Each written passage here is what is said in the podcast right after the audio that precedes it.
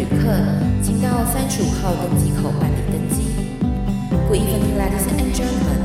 Passenger on the flight to Travel shutter please proceed to gate number thirty-five. Thank you.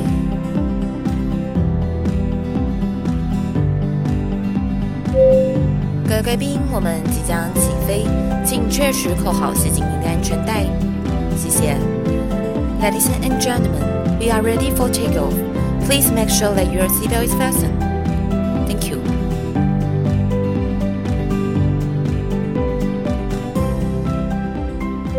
Hello，各位听众朋友，大家好，欢迎来到旅行快门，我是 Firas。智利共和国，它位于南美洲，它是全世界最南端的一片大陆。同时，因为它的版图狭长哦，它是全世界最长的国家，甚至呢，它有一个很特别的名称，叫做丝带国。那今天呢，我们就邀请到了这位来宾呢，他是在智利留学，那在当地有非常丰富的一些旅游生活的故事。那希望呢，他来跟我们好好的介绍一下智利这个国家。欢迎我们今天的来宾，Alicia。Hello，大家好，我是 Alicia。今天很高兴可以来上呃旅行快门的节目，然后来跟大家分享我之前在智利生活，然后留学，在当地观察到的一些蛮特别的地方，然后还有在那里呃旅行的一些经验。你的名字真的很特别，刚我真的有一点念不太出来。我名字大部分人都没有办法念对，然后星巴克人写我那个杯子上面名字也绝对不会拼对。我的名字叫 Alicia，对，那它拼法其实算是蛮特别的，也不是一个很常见的英文或是西文的名字，然后纯粹是我自己当时在刚要学西文的时候，想要取一个西班牙文的名字，但又想要。保存这种就是台湾人取名字不想跟人家撞名的这种这种精神，所以取了一个比较不常见的一个名字。对，因为我为什么会特别讲名字特殊这件事情？嗯、因为大部分的人也是念不出 Firas。Firas 吗？对。哎，你的重音是放后面吗？它是 Firas，它是放后面的。对，但是大部分人都会叫我 Firas。哦。对，因为这个也是一个阿拉伯名字。OK。对，那只是因为我自己很喜欢这个名字，所以呢，我就把它用来变成是我的一个。呃，算是艺名吧。对，跟你一样很不好念。对，但但如果比较简单一点，大家可以简称我叫 Ali。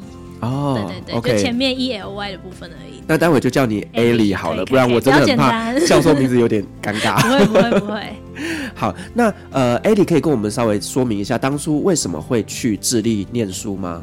好，因为我自己呢，其实大学的时候在台湾是主修西班牙文，对，所以在大三、大四的时候，其实就蛮希望可以到讲西班牙文的母语的国家去当交换学生。对，那我自己当时没有选择去西班牙，而是想要去到南美洲的主要原因是觉得南美洲是一个可能未来比较没有机会可以去到那么久的一个一个地区。对，西班牙可能相对还近一点，所以想要挑战看看去南美洲生活。对，那当时其实学校有一些呃姐妹校的计划，那智利的话就签了一个学校，那当地就只有一个名额，所以我就觉得哦不错。就不会有另外一个台湾人跟着我一起去，我们可能会两个人一直黏在一起，这样，所以就选了智利这个国家。那相对之下，比起其他拉丁美洲的国家，其实一开始没有非常的深入每个国家的状况。不过知道说智利算是一个嗯很自然，然后有很多的户外运动可以做，而且经济发展相对起来稍微比较稳定一点，所以自然可能也会稍微好一点。对爸爸妈妈来说也不会那么的嗯可能担心这样子，所以当时就选择了智利。力去做交换学生一年的这个计划。等一下，你是正大的吗？我是 学妹好，嗨嗨，学长学长好，学长好。对，因为讲到西文哦，其实台湾也就那么几个学校，所以其实大概也猜得到。对对对对。那我想问一下，就是说，那我们假设以学习西文这件事情来说，到西班牙学习跟到智利学习有差别吗？嗯，其实有蛮大的差别，因为西班牙文算是。世界上就是前三大的语言嘛，就是中文、英文，再来就是西班牙文，算是讲的人口跟国家数都非常多。那大家可能知道，就是拉丁美洲除了巴西讲葡文之外，大部分其他的国家都是讲西文。但是呃，以西班牙文来说，其实嗯、它的用词啊，或者是每个国家的一些语调啊，或者是一些腔调，其实都有蛮大的差别。那以前在政大学西班牙文的时候，我们的教授他们以前大概都是在在西班牙念博士、念硕士这样，所以他们教学上面会教给我们的是比较西班牙式的西文。对，那真正第一次踏上拉丁美洲的大陆的时候，就马上就感觉到那个差异，就是腔调差很多之外，有很多你觉得很基本的一些单字，可能在不同的地方用法都差很多。我们可以简单的用一个一小段话来跟我们说明一下这个腔调的差别吗？嗯，我想一下哦，差别的话，像是西班牙文，如果在西班牙的话，他们有很多的，呃，像 C E 或者是 S E 的这种发音，他们会吐舌头，像是阿肥。就是会吐舌头这样子念，然后如果在拉丁美洲的话，通常他们会觉得这种吐舌头的念法就是太死板，然后就是很西班牙，他们觉得这样很好笑，所以他们就会念阿塞，就变成 S 的声音，对，所以会差蛮多的。Oh. 那很多单字其实也差蛮多的，因为像像马铃薯好了，拉丁美洲跟西班牙很多料理都会用到。那在西班牙大部分都会叫巴达达，然后在拉美大部分都叫爸爸。都有些很生活化的词汇，oh. 其实在不同地方的用法都差很多。对，那所以说，呃，当今天有一个人讲爸爸，我就知道他就是在拉美拉美的哦，了解。就西班牙人不会讲爸爸，对。OK，所以其实还是有一点点的落差的。对对对。那我想要问一下，就是说，那你到了智利那边去学习的这个呃学习环境，那跟台湾有什么样的差异？嗯，因为我当时在智利去交换的一间学校，算是他们当地的比较私立的、比较高级一点的学校。对，那呃，我觉得那个感觉跟在正大的学习的环境就差蛮多的。光是学校本身好了，那边的嗯设备算是还蛮高级的。可能因为我们那个学校是私立的，我记得学校的那种影印室都会有那种三 D 印表机啊，对，很厉害吧？对，然后或者是学校里面会有一个很像 iPhone 的机台，我记得我。我们刚刚入学的时候，学校就发给我们一个一个很像钥匙圈的东西。你如果要印资料的话，你就直接去那个 iPhone 机台就可以印了。对，就是有一些嗯、可能因为学校本身环境比较不错，会有一些不错的硬体。对，那呃，在上课的互动模式来说的话，其实我觉得。拉丁美洲人还是比较勇于发表自己的意见，所以上课的时候其实会有蛮多跟学校老师的互动。对，上课不会说就只是老师讲，然后学生抄笔记这样子。对，所以互动性还蛮高的。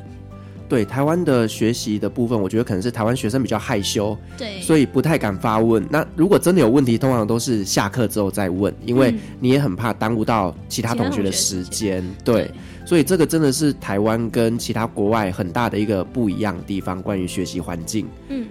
我觉得这部分可能也是看就是民族性吧，就亚洲人可能比较勾引一点，或者是比较呃替大家着想，比较社应该说社会化嘛，就是比较呃就怕耽误到别人，像你刚刚说。但在那边的话，其实你有任何的想法，你也不会管说是不是大家已经快下课了或者怎么样，就是想问老师就会直接问。对，所以其实嗯、呃、还蛮活泼的，上课起来的感觉。是，那你在那边一年的时间哦，有没有遇到一些让你觉得，哎，怎么跟台湾很不一样的 culture shock？shock？Culture shock 吗？呃，我刚去的时候其实是三月的时候，所以那时候在智利是呃夏天，非常热的是。对，南美洲跟我们是相反的。对，南半球。对，那刚去的时候，嗯、呃，我觉得我还算蛮幸运的，因为我去智利交换之前，我刚好参加过一个外交部的活动，所以我在前半年刚好有认识到一些当地的智利人的朋友，所以刚去到智利的时候，其实包含像找房子啊，或者是要搭地铁，一些生活上面的适应。刚好有一些当地的朋友都可以给我一些建议或是帮助，这样，所以还蛮 lucky 的。我刚去的时候就有一个智利的朋友，然后算是让我住在他朋友家，就接待我一下，然后帮助我就是找房子啊什么这些的。对，那个时候比较嗯 shock 的一点是，其实还蛮多房子都是没有冷气的。对，以炎热的智利来说，其实。夏天可以到差不多快四十度，对，但因为是比较干的关系，所以不会像台湾这样非常的热。基本上在炎夏，你在太阳底下很热，可能一到树荫底下，或是进到房子里面，其实都还蛮凉的。对，那时候一开始觉得说，诶，没有冷气会不会到时候很崩溃？然后之后发现其实是不会，是没有这个需要，是很舒服的。对，那另外一点还有一个就是因为我自己原本。在台湾就已经学过西班牙文，原本一开始 suppose 去那边应该是还蛮可以直接听得懂当地的语言，但去到那里之后才发现，哎，智利的西文好像真的是差蛮多的。除了跟我自己以前学西班牙式西文差很多之外，它好像也算是所有讲西文的国家里面腔调特怪，然后用词特怪的一个国家。很多人可能墨西哥人说不定听到智利人讲西文，也都会想说在讲什么。对对对，所以一开始会觉得好像还有蛮多要学的，不是说以前学过的新闻就马上可以派上用场。对对对，就有点像我们在学习阿拉伯文一样哦，我们都会说埃及的阿拉伯文非常黑，就是因为埃及的方言真的跟我们传统的阿拉伯文非常非常的不一样。嗯，对，那所以你在智利那边学习西班牙文之后回来，你的腔调会不会歪掉了？呃，我觉得腔调可能倒不会真的是差非常多，但是会有一些咬字，然后跟用的一些词，对大家一听就知道说，如果去过智利的人一听就知道，哎、欸，你是智利来的这样子，对对对。所以就是自己呃某些的语言东西，默默的就被潜移默化了。对对对，尤其是生活上比较常用的一些，他们有一些就是很当地的 slang，就是有时候看到就会知道说，哦，这个是智利来的。那你刚刚讲到，就是智利那边没有冷气，是普遍所有的建筑物都没有冷气吗？哦，其实也不会啦，像那种 mall 啊，或是餐厅里面，大部分都还是会有冷气，只是还蛮多住家是不一定会装冷气的。对，像我之前在当地也是租房子，因为智利的大学基本上是没有宿舍的，所以不管是外籍生或是本地，就是可能离乡背景的学生，他们都会在首都租房子。那我之前在那边待一年，有租过两个房子，那都是没有冷气的，但住起来其实是很舒适，因为洗完澡之后，你可能开个窗户，因为那边气候很干，所以马上就会变得很干爽，对，是蛮不错的。加上就是它没有太阳直接照进来房子里面，所以其实也不会太炎热。对，也不会真的很炎热。然后气候方面，其实我觉得还有一个还蛮酷的，是我刚去就遇到，因为智利就是蛮干的嘛，所以基本上也真的蛮少在下雨。然后，嗯、呃，他们的排水系统等于也是因为不常下雨，干脆就懒得做，所以就排水系统很差。然后我去到那边大概一个第一个月吧，然后就遇到好像即将要下雨。然后一开始我是发现一回家，发现所有的室友都在囤水，他就是把家里的所有的钢盆啊，或是果汁机，所有容器都拿来装水。然后我想说，哎，是不是要限水了？但是限水的原因还蛮妙的，是因为要下雨。对，就是反而下雨才要限水，因为一下雨的话，他们会把那个比较松软的一些泥沙都冲进他们的河里面，然后水质就会变得太浑浊，反而没有办法供水。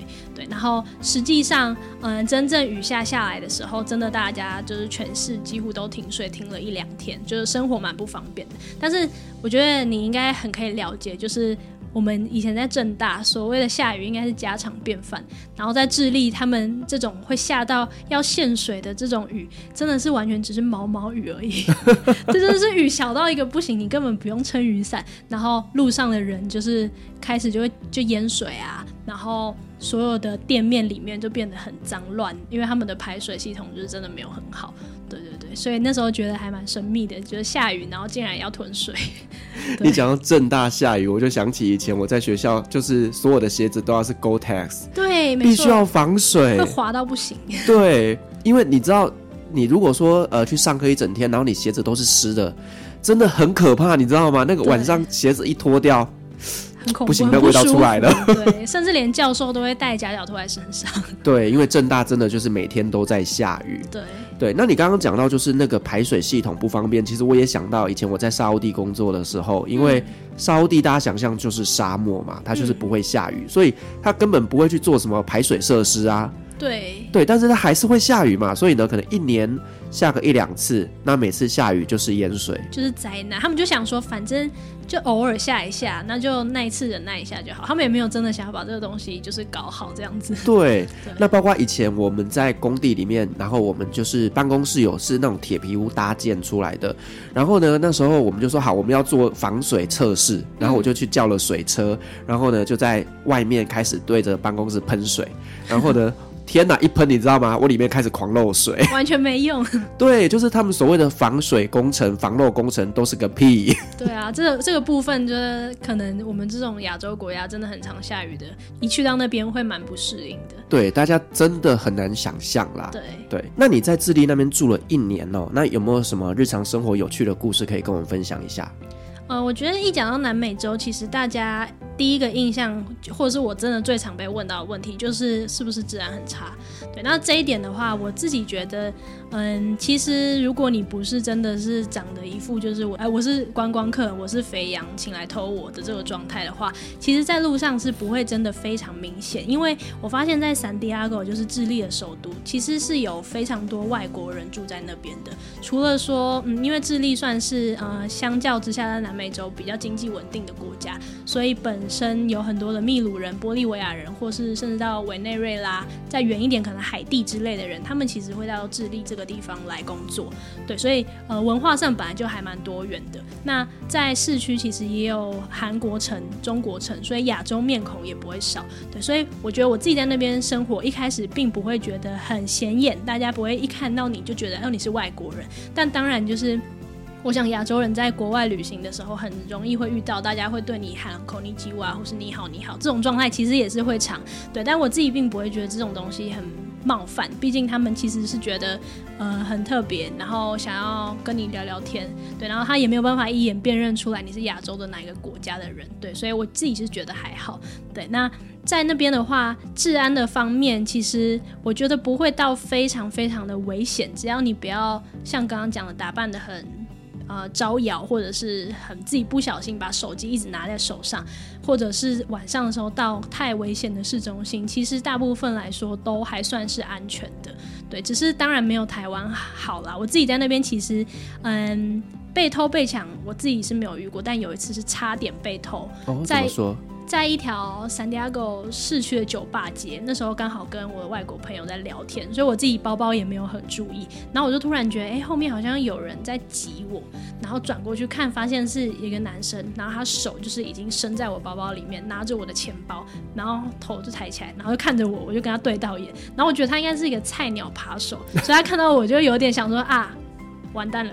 完蛋了，被发现了，然后他的手就放着就跑掉了。对，所以我最后东西是没有被偷的，还蛮 lucky 的。所以他是被吓到，然后赶快跑掉。对，他应该可能怕我直接就是抓到他现行犯之类的，对，所以他就偷失败了。对，那我自己也有看到，呃，在面前目睹有人的。整台电脑被偷走，因为我还蛮常会去咖啡厅工作的，所以会带电脑去。那在台湾的话，其实你去咖啡厅，你电脑就放着，去上个厕所回来，也不会有人真的来动你东西。对。但当时我是在一家星巴克吧，我就看到我对面有一个男生在打电脑。那他离开座位的时候，其实他有特别把电脑收起来，藏在包包里，藏到椅子下面去。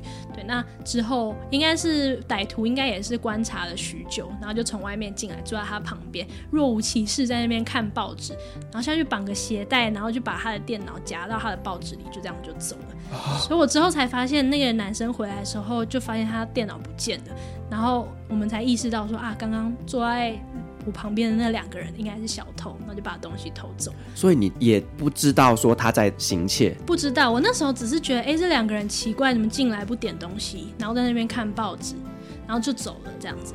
然后之后，那个男生发现他的电脑被偷了，才发现哦，原来刚刚那两个人应该是有观察到说，哦，这个人离开座位，我要进来偷他电脑，这样。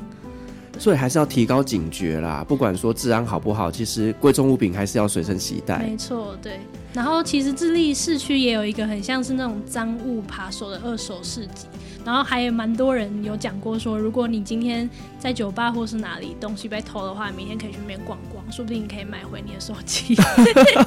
对，我自己是没有这个需求，所以我觉得蛮幸运的。对，然后还蛮多同学可能比较不小心的话，手机被偷啊，或者是东西不见，算是常见。但我觉得这些都是你自己小心是可以避免的状况。这样听起来也是蛮不错的啦。你知道，有时候手机遗失了，真的是很不方便。对，去那边逛一逛，搞不好就能找得到。对，就也是一个很好的集中点，至少你不用呃整天想着说惨的我该怎么办，该怎么办。对啊，哎，也是蛮特别的。对。那我想问一下，就是说，其实我们知道说拉丁美洲的人是非常热情奔放的，嗯、尤其是我们例如说讲到巴西，我们就是啊嘉年华会啦，嗯、就是一个热情奔放的一个民族性。对，那在智利那边的人呢，他们也是一样的类似的种族、类似的个性吗？嗯、呃，我觉得智利人好像有稍微比较没有那么。像可能拉丁美洲其他国家人一样那么的热情，有可能是因为天气的关系，它不是在一个这么热带的地方。但我觉得跟亚洲人的民族性比起来，智利人还是真的非常热情，而且在某些特定的场合，你可以感受到他们那个热情的程度。像是他们最爱的足球比赛，基本上只要那天有大型的足球比赛，你根本不需要看电视，你只要走在街上，你就会感受得到全镇的人、全市的人全部都在看比赛。你就是光听他们的叫声就知道哦，现在有球进了，对，然后或者是呃，之前我在那边也有遇到他们的总统大选，然后呃，可能投完票、开完票之后，大家就会可能其中一派的支持者就会很兴奋，然后他们会在路上就是狂按喇叭或者是狂敲锅子，就会。发出这种非常大的声响，然后再庆祝他们的胜利，这样子，对，所以就这种状况，我觉得在亚洲好像是比较少看到的。对，然后智利人的话，我觉得他们很热情的一点，就是可能像拉丁民族都是这样吧，他们非常喜欢就是跳舞，然后跟音乐，所以就他们很喜欢去 party，然后或者是可能是夜店这种类型的，就我在台湾可能。比较特定的年轻人才会去，但对他们来说，不管你几岁，你只要想要跳舞，就是不管是星期六或者是星期三等等的，他们就是都还蛮常会去这种夜店的。对，那我那时候去的时候，我发现一件很神秘的事，就是智利有一个文化叫做就是星期三跑趴这件事情啊。星期三跑趴？对，我觉得他们可能真的是很需要一个小周末的那种感觉，就上班上到第三天已经不行了，已经需要放松一下，所以。像西班牙文的星期三叫做 miércoles，然后智利的西文他们很喜欢在尾音加上 bo 的这个语助词，对，所以他们有一个活动叫做 miércoles bo，对，对他们来说就是周三要去跑趴这件事，对，然后在很多的呃大学生啊，或者是呃比较年轻一点的社会人士，礼拜三都会去这个 party，对，或者是甚至你礼拜三在路上也常常可以听到很多人会邀请朋友来家里烤肉啊，或者喝酒，就是会有这种喧闹的声音。就等于是说上了三天班，然后必须要把这些压力对宣泄一下，对对对，然后再接着三天，然后再宣泄。对，而且他们很厉害哦，他们礼拜三就是可以 party 完之后，礼拜四还是准时，哎，其实不一定准时，就是还是会去上班。对对对。那在当地有没有呃男生追求过你？呃，其实跟同学一起去那种可能夜店或者酒吧的话，多多少少会，因为我觉得这个文化在拉丁美洲，他们其实很直接的，就是他们看到你，然后觉得对你很有兴趣，我只是想要跟你聊天，他也不是真的想要跟你交往或者怎么样，他就是会过来跟你搭讪。然后亚洲的话比较多，好像就是用看的。就一直看，一直看，然后你可能会感觉到哦，有人在看你，但是他好像对你有意思，但又没有要过来，有点像这样子。但在拉丁美洲，你知道跟他对到眼，他马上就走过来了。对对对，所以在那边是有时候会有对，但是他们呃，我觉得有时候还蛮可爱。有一次我记得我在搭捷运的时候，就有一个男生就走过来，就说。哦，我觉得你很漂亮，还是什么之类的，然后就说我可以跟你当朋友嘛。然后我一开始就觉得，呃，不要，就是我没有很缺朋友，没关系。对。然后我就跟他说，哦，没关系。然后我觉得他有可能就是那种很中二的屁孩之类吧，就是随便乱跟人家搭讪这样。然后之后。下车了，他刚好跟我同一站下车，我刚好在旁边等我朋友，然后他就经过我旁边，他就再来问一次，就不死心哦，就说我真的很想要跟你做朋友，我就再问一次，说我可以跟你要你的 WhatsApp 还是什么吗？我就说哦，没关系，不用。然后那时候我觉得印象最深刻的是，他之后就蛮失望的，然后走过去，走回他的朋友还是家人旁边，然后他旁边的就是一群他的爸爸妈妈吧，就一群家人，他们就是。眼睁睁的看着他，就是好像很希望他挑战成功的那种感觉。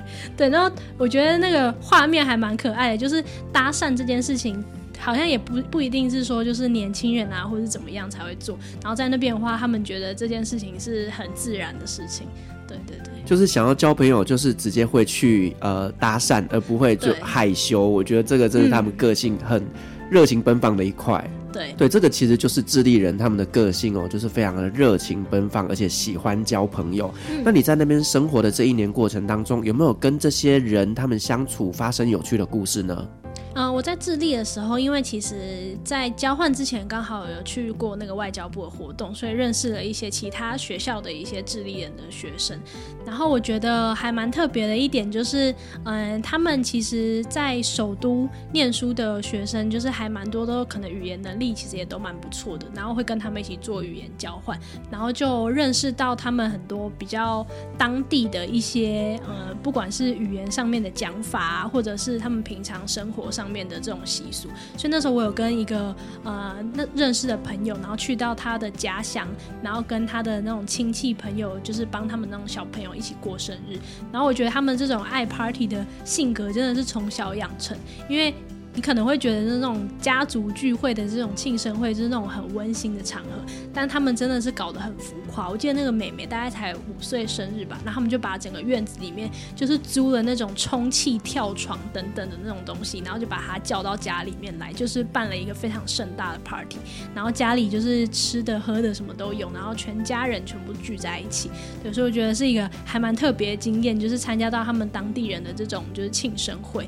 对，那我之前住。住在智利的时候的一个房东，他们家人其实也是还蛮紧密相处的。我觉得拉丁美洲人大部分的家庭观念都还蛮重的，所以这种逢年过节或者是有这种特殊的节日的时候，他们都会跟家人待在一起。然后那时候就有参加到，因为那时候我自己是呃人算是蛮孤单的，自己在智利，然后有一些比较大型的节日，像圣诞节这种大家通常会跟家人聚在一起的节日。就反而没有朋友可以一起出去这样子，所以那时候就跟着我房东他们，还有跟他们的家人一起过圣诞，对，还蛮特别的经验。因为刚好以前对圣诞节的印象都会是呃冬天，然后很冷，有圣诞树这样。然后在智利刚好十二月是非常非常热的夏天，对，所以你就看到那种路上的一些贺卡啊，圣诞老公公，他们都是穿着。冲浪裤这种类型的装扮，对，然后天气非常好，然后圣诞节就是大家会一起吃海鲜，然后会一起玩，呃，就是小朋友也会有这种就是呃寻找圣诞老人啊，然后拆礼物的这种过程，然后在他们的家里面，我觉得还蛮酷的，就是他们很追求小朋友一定要有非常非常多的礼物可以拆，所以他们甚至会把如果礼物是一双鞋子，他们会把它。分开包装，让他觉得有一种就是礼物好像很多的感觉，对。然后我觉得这种这个部分，就是他们就是产生了超多的垃圾。我那时候一开始觉得很不环保，对。但是圣诞节在那边就是也是一个非常商业化，但是对他们来说凝聚力也很大的一个节日。然后跟他们的家人一起过圣诞，我觉得是很不错的。也就是说，小朋友在拆礼物的时候，可能这一盒打开是左脚，这一盒打开是右脚，没错。那一盒打开是鞋带。也没有那没有没有猜那么细啦，但我印象很深刻。那时候跟我的房东一起要去他们女儿家过节，然后他们的后桌就是堆满了满满的礼物。我想说，哦，等一下应该就是会有大概七八个小孩吧，这个礼物这么多，然后就发现没有，就只有两个。他们只是把礼物全部都分开包，要看起来很丰富这样。然后他们拆礼物的时候也是就是暴力拆法，就是把它拆的一团乱，但他们觉得这样子就是很热闹、很开心的感觉。真的也是一个蛮浮夸的民族。对，没错。好，艾莉，那我想问一个问题哦，就是说，我们知道智利呢，它是一个全世界最长的国家嘛？那其实以东西来讲，其实他们的呃距离非常的短，可是南北就异常的长。对，那这个对于他们当地啊，像是交通的部分，会不会有一些影响？像这个部分的话，其实像智利，我觉得那么长的一个地方，他们的铁路反而没有很发达，然后反而是公路的巴士比较发达。像我自己住在首都，刚好算是智利的最中间的地方，所以说如果要去北边玩或者去南边玩的话，我们大部分都会搭巴士，然后或者是比较快一点的话，就是会搭飞机。所以，嗯，可能比较难，像什么土耳其啊或者墨西哥这样，你可能可以绕一圈，然后就玩了一整圈，然后把每个地方都很顺的这样全部。接起来，那在智利的话，如果你都是从首都出发的话，大部分你可能就是往北要往这个方向飞，然后往南再往另外一个方向飞，有点像是它的首都算是它的中继站、转运站的这种感觉。对，这样听起来真的是蛮不方便的耶，就是我没有办法一次走完所有的行程，我必须先往北，然后再往南。嗯，对，但我觉得其实刚好当时我是住在首都，然后是有。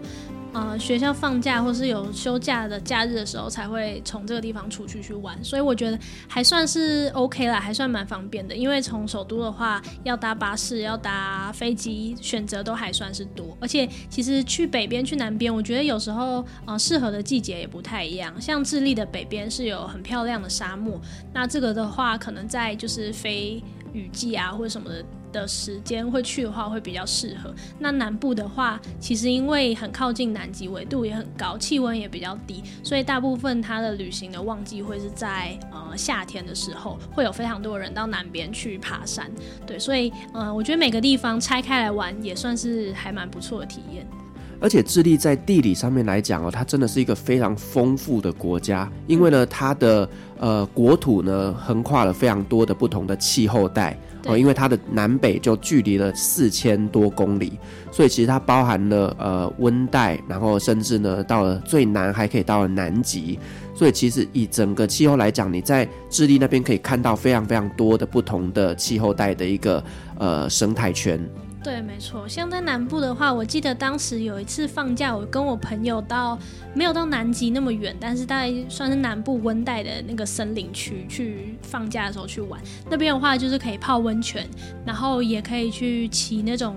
呃，山区的公路车，然后也可以到湖边去钓鱼，所以其实自然生态是很丰富的。然后去北边的话，我自己非常喜欢的就是阿塔卡马沙漠的那一区。然后在呃夕阳的时候，你可以看到整片的沙漠，我觉得跟中东应该还蛮不一样的。因为像埃及那边的话，你印象中应该就是整片的沙，然后看不到尽头的那种。对。那智利那边的话，因为风很大，然后它的地形蛮特殊的，所以反而是今天你可能看。风把沙子吹到这边，明天它要把沙子吹到那边，然后可以看到很多裸露的一些呃地质，就是比较硬的这种岩块在那个地方，所以我觉得那个地形是在台湾看不到，还蛮漂亮的，而且那里几乎是不会有云的状态，所以每一天只要到夕阳的时候，整个天空就是变粉红色，然后就照映在整片的这种有岩石、有沙子的这种景观，我觉得超级漂亮的。好，一般来讲哦，对我们台湾人来说，呃，智利是比较少人会去旅游的国家，所以我们对这个国家是充满着好奇感。那你可不可以稍微简单跟我们介绍几个，就是在智利那边呃一定要去的观光景点呢？啊，我觉得最有名、最有名智利的观光景点的话，刚好就是分在。北边、南边，然后中区，还有西边。最有名的话，大家应该很常看到就是摩埃石像。对，那摩埃石像它其实是在复活节岛的一种呃。拉巴努伊的文明，那这个文明呢，其实它距离智利还蛮遥远的，但是算是在智利的国土内。它的呃文化其实比较类似像大溪地、波利尼西亚那样子。对，那它的国土算是在智利的范围之内。大家会从智智利的首都圣地亚哥，然后要搭飞机大概六个小时才会到复活街道，算是蛮远的。对，其实很远。对，然后时差也我记得差两三个小时吧，还蛮远的。对，那。呃，除了复活节岛之外，南边最有名的应该是它的登山，然后或者是你从那个地方也可以搭一些船到南极去旅行。对，那北边的话就会是，呃，刚刚有讲到阿塔卡马沙漠，对，我觉得是还蛮棒的一个地质的景观。对，那最后的话，应该大家去到智利应该都避不了，绝对是首都。对啊，首都的话其实没有太多太著名的可能观光景点，但是我觉得以我在那边待了一年，我觉得是一个呃生活起来蛮舒适的一个城市，在圣地亚哥。是因为我们刚刚前面有聊到，就是说智利的南端它也可以搭呃算是游艇，然后去南极旅行嘛。对，游轮啊，大型的船，游艇你在那边应该啊 会翻掉，可能会撞到冰山。对，那边的海象其实也是蛮差的。对，对，因为一般来讲，我们比较知道可能会是从阿根廷那边过去。对，对，所以智利也有这样的行程。也有，对，阿根廷的话应该会从乌苏阿亚那个地方出海。智利的话，我记得有船可以出，然后也可以搭那种小飞机。对，如果要去南极的话，那我想问一个问题，就是说智利啊，其实它的海岸线非常非常的长，对不对？是。所以以智利来讲，它的主食是鱼类海鲜吗？呃，海鲜的话，在智利其实真的有蛮多蛮新鲜的选择。对，因为其实，嗯、呃，就是从南极那边有一个秘鲁洋流这样流上来嘛，所以智利的海鲜其实是物产非常丰富。其实你在台湾可能在 Costco 之类，也还蛮常会看到一些智利进口的。海鲜。那那时候我在那边吃到，我觉得非常不错的是当地的帝王蟹。真的是非常的甜美，非常的鲜美。你就从它那个脚那样随便掰开，然后就有非常非常肥美的肉，对，然后还有非常多很巨大的，很像蛤蜊这类的东西。那他们的吃法会把它有点像淡菜，然后他们的吃法会把它加上那种帕玛森的 cheese，对，然后把它拿拿过来烤，对，是还蛮还蛮不错的一个吃法。那智利其实他们最爱最爱吃的还是肉。肉类就是他们很爱烤肉，所以他们那边的烤肉不会像台湾，可能你还会腌那种鸡腿啊什么的，他们会把很大块的牛肉直接放下去火烤。对，那这个部分其实跟阿根廷的饮食会蛮相似的，他们都会吃很多的这种烤肉，然后用很简单的调味，可能只是加个盐或者加一点柠檬这样的吃法。对，然后是智利人很爱做的这种，呃，可能假日的休闲，大家就是邀请朋友来家里烤肉，然后。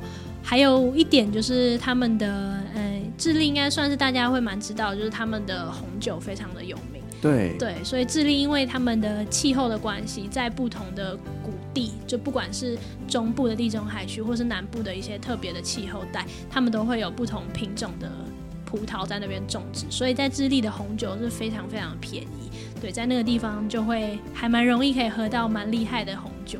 对，便宜是有多便宜？便宜到呃，我印象中我要去智利之前，我有个亲戚就跟我说，我要这一款智利的红酒，你到时候去那边帮我买。然后我在当地找不到，因为那个红酒在那边算是太低 level 的的红酒。我发现它会被做成那种料理用红酒，装在纸盒里面。对，那他们真的会拿来喝的是品质再好一点，但大概一支红酒在超市买到可能大概台币两百块左右，都会有品质还不错的红酒。真的蛮便宜的耶。对，真的蛮便宜的。那在智利那边有没有他们当地传统的食物呢？呃，我觉得在那里我最喜欢的是呃，empanada。那 empanada 其实在不同的拉丁美洲国家也会有不同的做法。然后智利的话，大部分还蛮多都会是用烤的。对，它有点像是面粉的外皮，然后里面会包着不同的馅，有时候可能是蘑菇啊，或者是肉类，或者是海鲜，对，有不同的口味。那 empanada 我觉得是智利算是一个还蛮常见的街头小吃。对，那还有一些嗯比较有名的智利的小吃，应该是 Gombledo。，completo 的话有点像是智利的大亨堡，他们会把呃热狗夹在中间，然后会加上美乃滋，然后跟洛梨，然后跟番茄丁，对，然后刚好颜色就是白色、绿色、红色，就很像意大利的国旗，所以他们会把这个口味的 completo 叫做 completo italiano，就是意大利 completo。对，其实这是大亨堡，有点像是你在吃 Subway，你可以加很多料，他们会把大亨堡上面可以加很多不同的。对，这算是智利还蛮常见的一个街头小吃。OK，就只是因为它的颜色像是意大利的国旗。对，就这样。蛮幽默的。对对对对，其实我觉得智利就是一个天然资源啊，或者是海鲜啊，或者是水果、蔬果都很丰富的一个国家，但他们的食物反而没有真的表现的那么好。我觉得比起可能秘鲁啊，或是墨西哥，真的食物很好吃，但是智利人可能烹调技术就是没有那么。没有那么厉害吧？对，所以刚好可能你是那种新鲜的食物，你会吃它的原型，像是葡萄就真的很甜又很便宜，但它倒不会把它拿去做什么料理。对，然后反正这些小吃的话，你乍听之下可能会觉得哦，好像没有什么特别的，就是大亨堡，然后加一些料，或者是 empanada，就是包不同的馅料。对，但对当地人来说，那个就是他们的很像 comfort food 那种感觉，就是下午吃一点就觉得很满足这样。所以其实智利的人并没有很在意食物的美味吗？我自己是不会特别推荐智利料理这种事情。其实你还蛮少可以看到有些餐厅在主打智利料理的这个 style，就是在其他国家的话还是蛮少看到。对，但智利人应该还是对他们自己的呃料理算是蛮有信心的啦。虽然我自己吃起来我是觉得嗯还好，对，比起其他国家的话，我觉得智利的食物就是要吃它的原型。是，但原型食物其实到哪吃都是一样的。对，但是像水果的话，我是真的还蛮喜欢，因为他们的草莓会非常非常的大颗，然后葡萄也是皮很薄无籽，然后非常的甜。对，所以他们那边是呃盛产哪类型的水果比较多？其实是地中海类型的水果是最多的，所以我那时候吃到很多的葡萄，然后还有洛梨。对，也是都是市场会卖非常的便宜。那艾莉，你在那边住了一年的时间哦，那你觉得智利最最吸引你的地方在哪里？啊、我觉得智力的话，其实。有很多时候你会觉得这个地方就是可爱的，还蛮幽默的。对，就是呃当地人他们对于呃身边的人其实都非常的热情，然后对于呃外来的这种移民，因为其实他们都非常的能够接受，就是身边有来自各个不同国家的人，尤其如果你住在首都的话，所以其实他们对于可能不同的文化的接受度也蛮高的，然后或者是彼此关心的这个情感，我觉得是跟亚洲国家比起来的话，会有更。呃，更深一层的交流，所以我觉得在智利的话，就是人的这个部分，我是还蛮喜欢的。所以就是人与人之间的距离是比较接近的。对，就是如果你在那边认识了一些新朋友啊，大家是真的会很呃热情的邀约你说周末就可以来我家烤肉啊，就是这种活动，其实是真的是还蛮常见的。了解。那有没有让你一直不能接受的呢？我觉得在那边。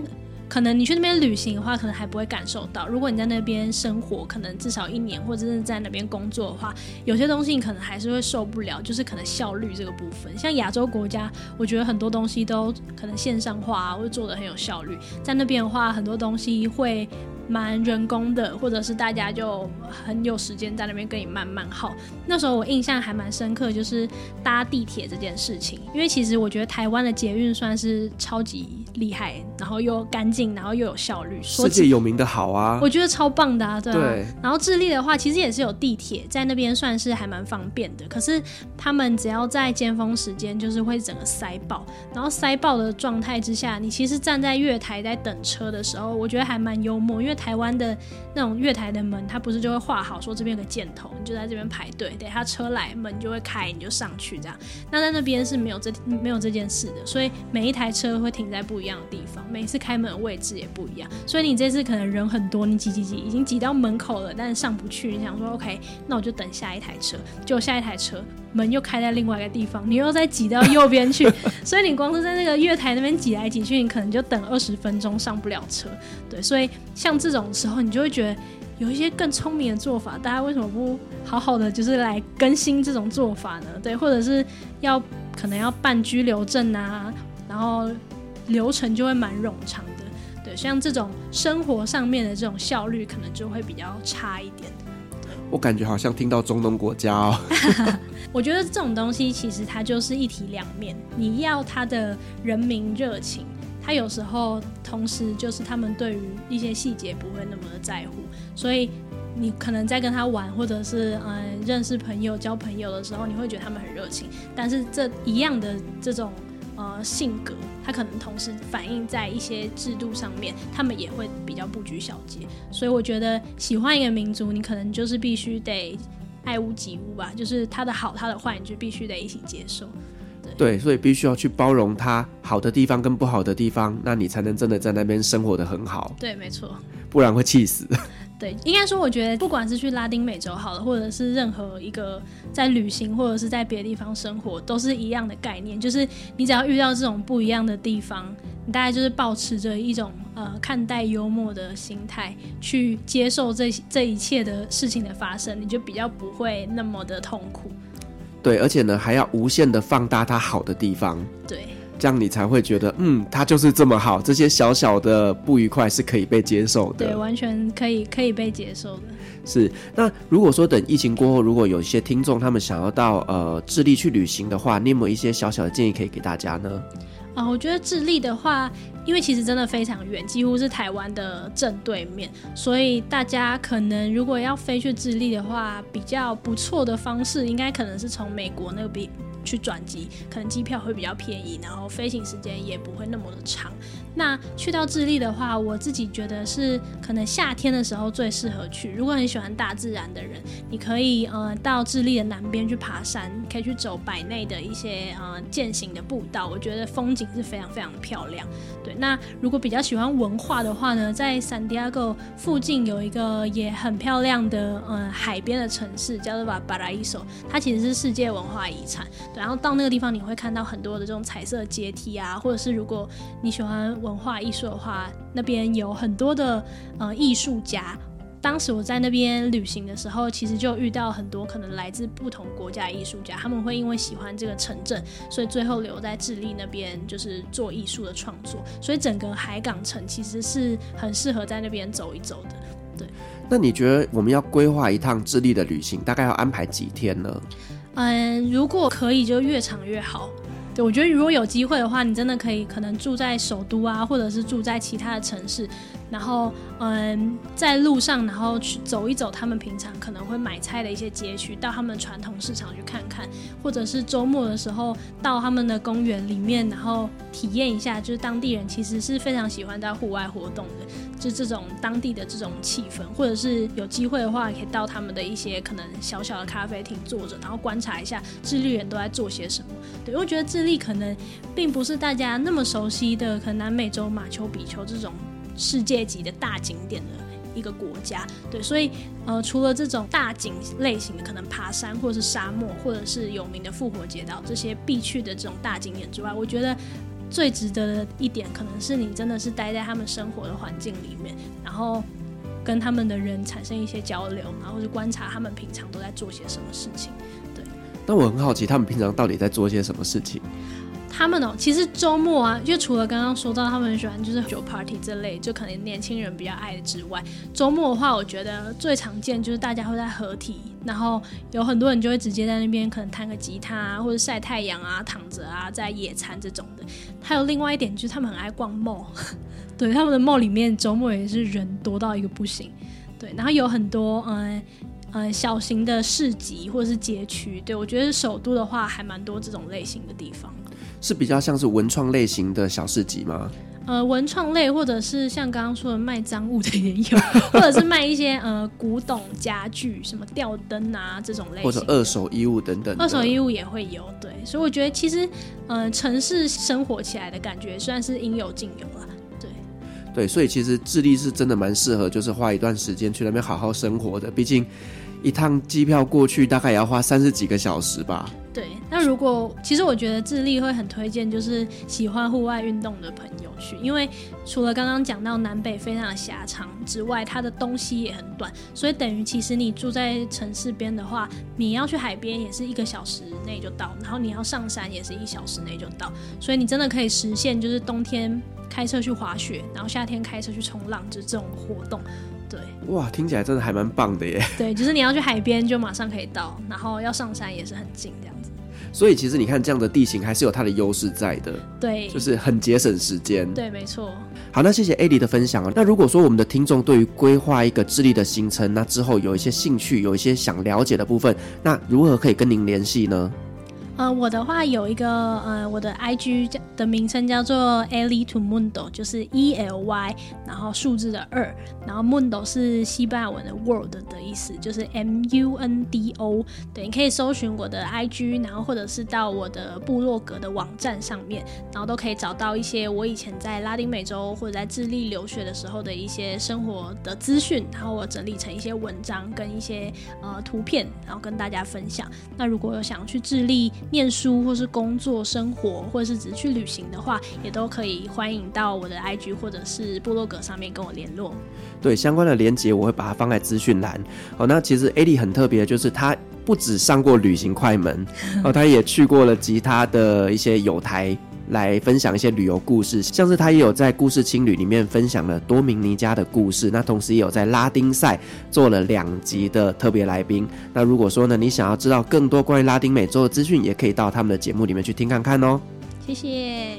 好，那我们今天很高兴邀请到 Adi 来跟我们分享了智利这一个国家。那我们知道了，就是呢，在智利那边的一个学习环境跟台湾的差异，同时我们也了解了，就是呢，拉丁美洲的一些人格特质以及一些日常生活在做些什么。那同时也跟我们分享了智利一些知名的景点以及当地的美食。那呢，希望这期节目呢，各位听众能对您有所帮助。那如果您喜欢我们的节目的话呢，也别忘记给我们五星好评加分享哦。同时，我们也有开设 FB 的公开社团。叫做旅行快门候机室。如果说您对于我们今天的节目有任何的想法，欢迎到我们的社团里面留言哦。旅行快门，我们下期再见，拜拜。各位贵宾，我们的班机已经抵达，感谢您今天的搭乘。旅行快门每周三、周五与您在空中相会。祝您有个美好的夜晚，晚安。